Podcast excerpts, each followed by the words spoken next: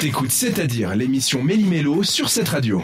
Et on va parler tout de suite de, de, de, de station de ski. Je me suis perdu dans mes notes. Euh, L'hiver est enfin là. Et ça fait du bien. Il a beaucoup neigé ces derniers jours. Et puis je me suis dit, mais quoi de mieux que de vous présenter des incontournables des stations de ski suisses? Ouais, je crois que ça s'entend que je suis suisse. Ouais, ouais, j'ai bien compris.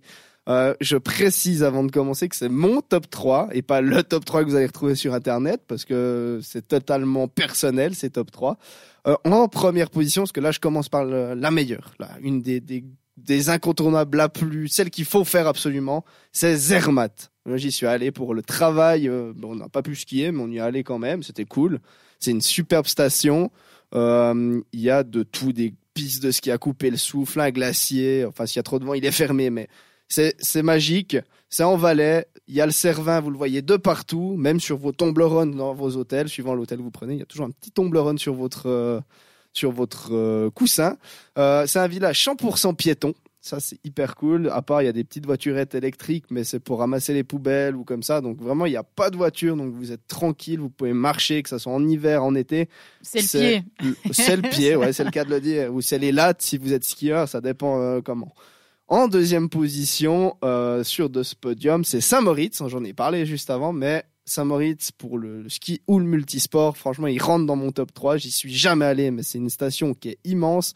On va pas se mentir, les Grisons, c'est une région qui est magique, qui est belle.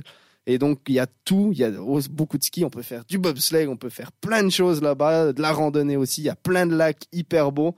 C'est une, euh, super région. Puis la station Grisonne, ben, il y a, il y a des, pistes de ski olympiques qui, qui, ont accueilli, qui accueillent encore les, euh, les Coupes du Monde de ski.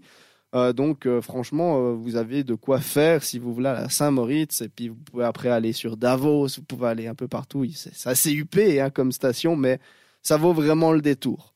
Pour finir, la troisième station, ça c'est un, petit coup de cœur, c'est la station de Grindelwald et Wengen, parce qu'on peut prendre un tarif pour les deux. C'est 151 km de piste, elle est un peu moins connue que les autres, du coup l'avantage c'est que vous avez un peu moins de touristes, donc si vous y allez, il y a un petit peu de moins de monde.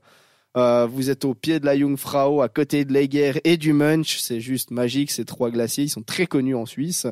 À Wengen, si jamais vous y allez, vous avez l'occasion de passer à côté de la, du saut de la tête de chien, qui est un saut mythique de la piste de ski euh, du Lauberhorn.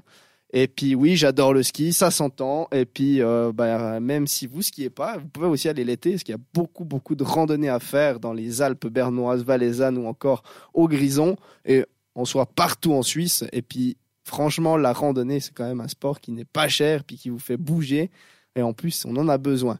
Euh, on va écouter euh, Claudia Bala avec Empty. Merci de nous suivre sur cette radio. Entre les chroniques et après l'émission, l'équipe de C'est-à-dire est sur Instagram.